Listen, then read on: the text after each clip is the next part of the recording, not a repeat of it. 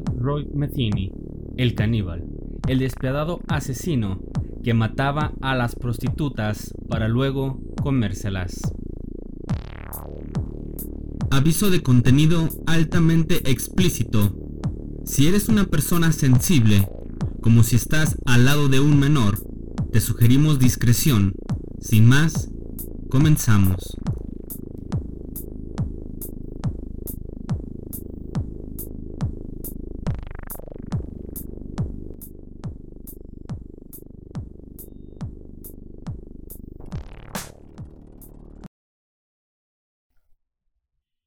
Cuerpo humano sabe muy parecido al cerdo. Si lo mezclas, nadie puede notar la diferencia. Conoce a Joseph Metheny, su historia y crímenes.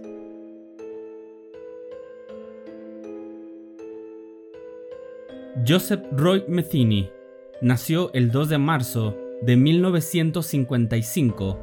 Fue un asesino estadounidense del área de Baltimore, Maryland, que dijo que era un asesino en serie y había matado hasta 13 personas.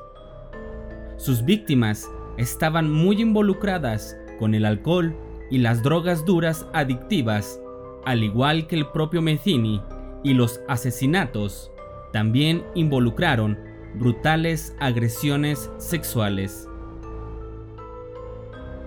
Metheny también conocido como el caníbal, un hombre con obesidad mórbida, una sonrisa degenerada y ojos vacíos que parecían no sentir culpa por nada. Probablemente esta sea una de las historias más salvajes que jamás hayas oído sobre asesinatos.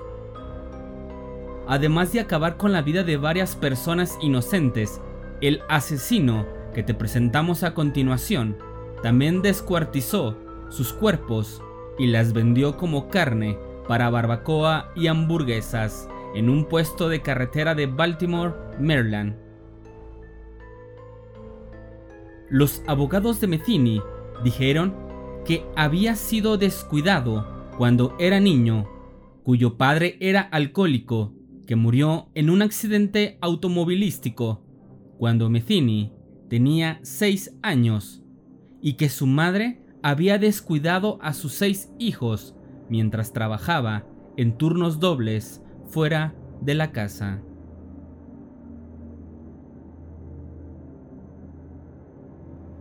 Metini dijo que sus padres a menudo lo enviaban a vivir con otras familias en arreglos similares a los de un hogar de crianza. Metheny afirmó falsamente que su madre estaba muerta. Su madre dijo que eran algo pobres y que tenía que trabajar duro como camarera y conductora de camiones de comida, pero les había dado a sus hijos una vida familiar normal. Y los niños nunca habían pasado hambre ni habían sido ingresados en hogares de otras familias como Metheny había afirmado. Ella dijo que Metheny era un estudiante por encima de la media, siempre educado y no mezquino cuando era niño. Dijo además que él era inteligente y tuvo una buena infancia. Si lo descuidaron, fue su culpa. Era una casa bastante buena. Metheny se unió al ejército de Estados Unidos cuando cumplió 18 años, esto en 1973. Su madre dijo que había servido en Alemania, aunque afirmó que había cumplido una gira en Vietnam y se había vuelto adicto a la heroína mientras estaba en una unidad de artillería allí. Su madre dijo que no tenía ningún recuerdo de él sirviendo en Vietnam y las circunstancias de su servicio fueron reportadas como no verificadas en informes de prensa. La participación estadounidense en Vietnam había terminado en ese momento. Metheny rara vez se comunicaba con su madre, después de que se unió al ejército. Ella dijo, él seguía alejándose cada vez más. Creo que lo peor que le ha pasado fueron las drogas. Es una historia muy triste. Irónicamente, Metheny era conocido como Tiny en la década de 1990, ya que medía más de 1,80, era de complexión grande y tenía sobrepeso. Había estado pasando tiempo en bares, viviendo con bandas de hombres sin hogar en campamentos improvisados en el sur de Baltimore y gastando casi todo su dinero en crack, heroína y licor. Sin embargo, mantuvo un trabajo estable como conductor de montacargas y fue descrito universalmente como inteligente, bien hablado y muy educado.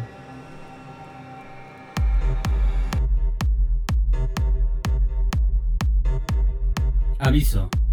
No te pierdas próximamente en Sopor Enigma. Estaremos subiendo narraciones de cuentos de terror, horror y misterio para que nos sigas en nuestras diversas plataformas digitales, así como en nuestras redes sociales.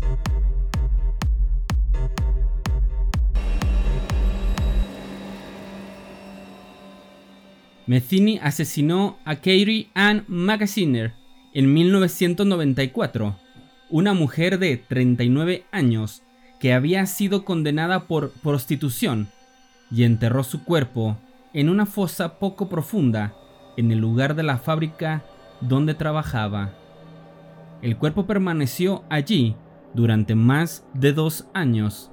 Más tarde dijo que la había estrangulado y que desenterró su esqueleto seis meses después. Metió su cabeza en una caja y la tiró a la basura. Metheny fue juzgado por asesinatos en un caso diferente en 1995 por presuntamente matar a Randall Brewer, a Randy Piker, con un hacha en un campamento de ciudad de tiendas para personas sin hogar debajo del puente de la calle Hanover de Baltimore.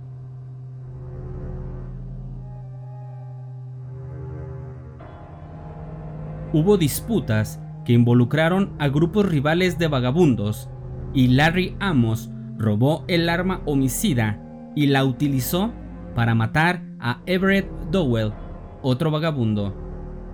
Los cuerpos fueron descubiertos el 2 de agosto de 1995, el mismo día en que Dowell fue asesinado. Amos fue arrestado y acusado de asesinato en primer grado y se declaró culpable del cargo menor de homicidio. Fue presto en libertad tras cumplir un año y nueve meses de una condena de ocho años.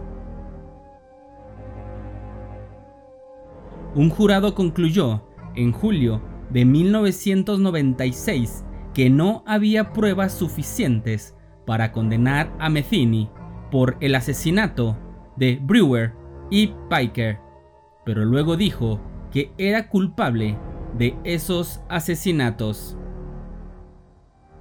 Metheny mató a Kimberly Lynn Spicer a mediados de noviembre de 1996, apuñalándola con un cuchillo. Secuestró a Rita Kemper el 8 de diciembre de 1996 e intentó violarla.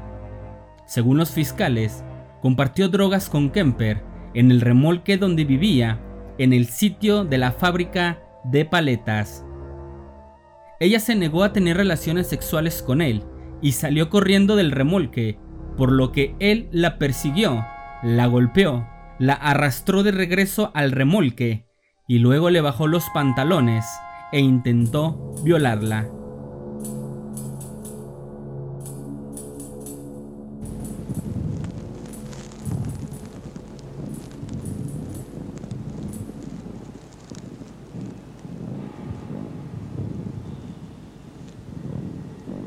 Kemper dijo que había intentado asesinarla, diciendo, te voy a matar y a enterrarte en el bosque con las otras chicas. Ella escapó por una ventana del remolque y huyó hacia los oficiales de policía del área.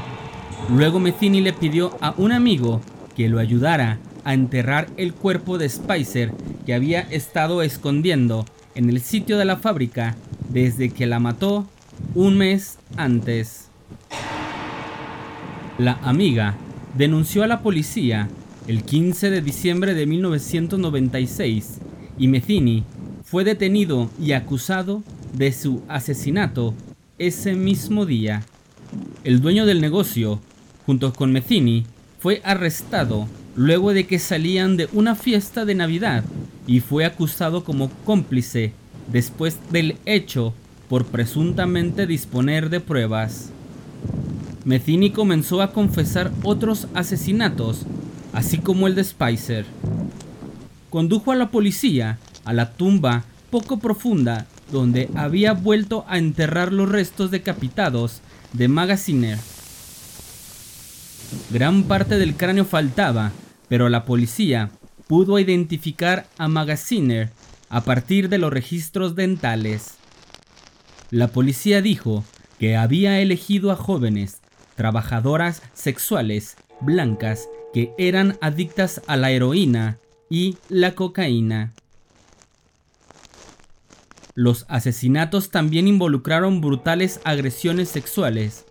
Fue acusado de matar a Tony Lynn Ingracia, de 28 años, pero esos cargos fueron retirados más tarde por falta de pruebas.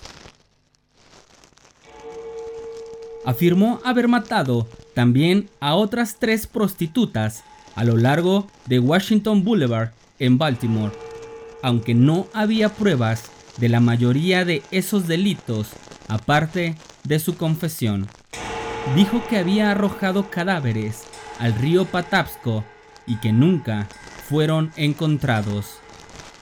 El periódico Baltimore Sun informó en 1997 que no estaba claro cuán veraces eran sus afirmaciones sobre la cantidad de personas que había matado aunque dijo que había matado hasta 10 personas. Su abogado dijo que estaba arrepentido y que las drogas y el alcohol habían cambiado su personalidad y lo habían vuelto violento.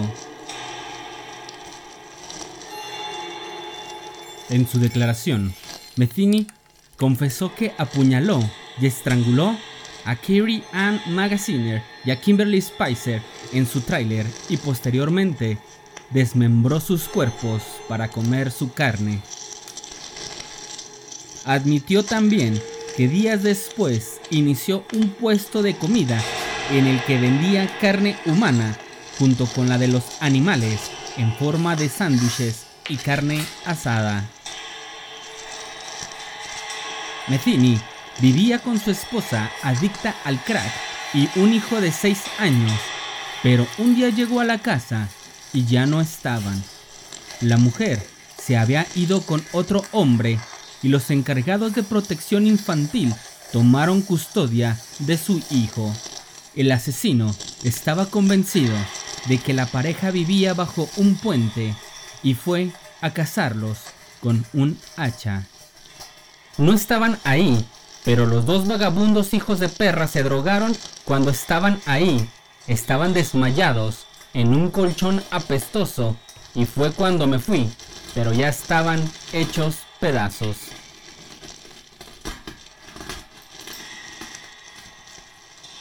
Los detectives no sabían si Metheny estaba delirante o si de verdad había matado a su esposa con su amante o a otras tres personas.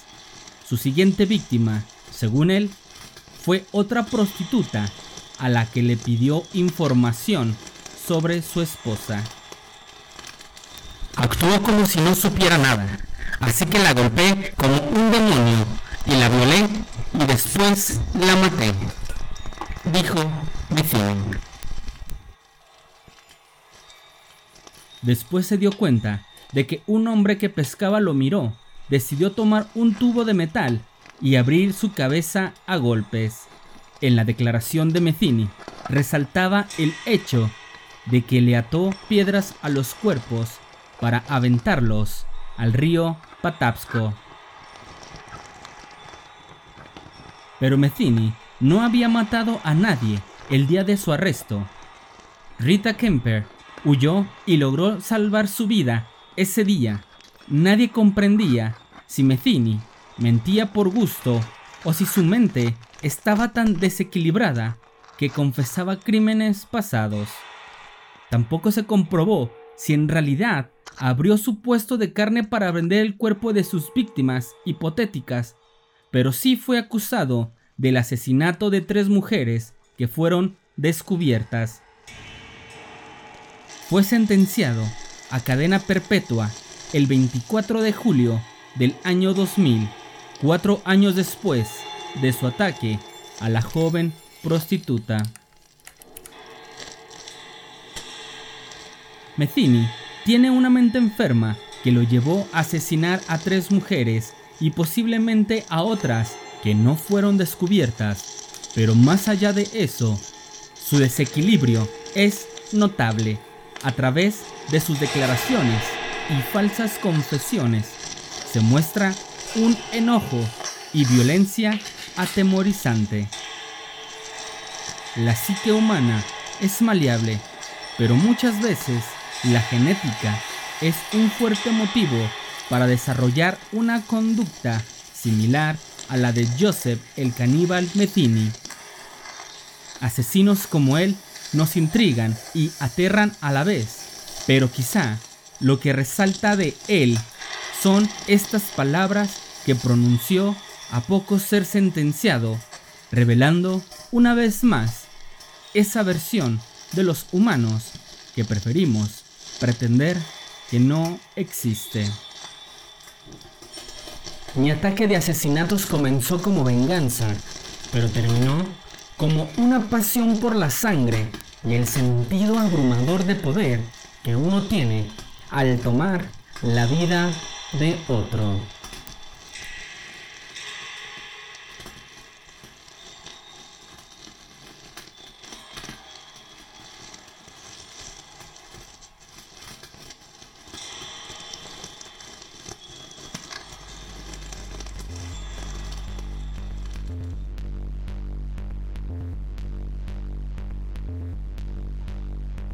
Y ya sabes, si te gustó el contenido, te agradeceríamos nos apoyaras compartiendo este podcast a tus amigos y familiares, así como siguiéndonos en nuestras diversas redes sociales y plataformas digitales.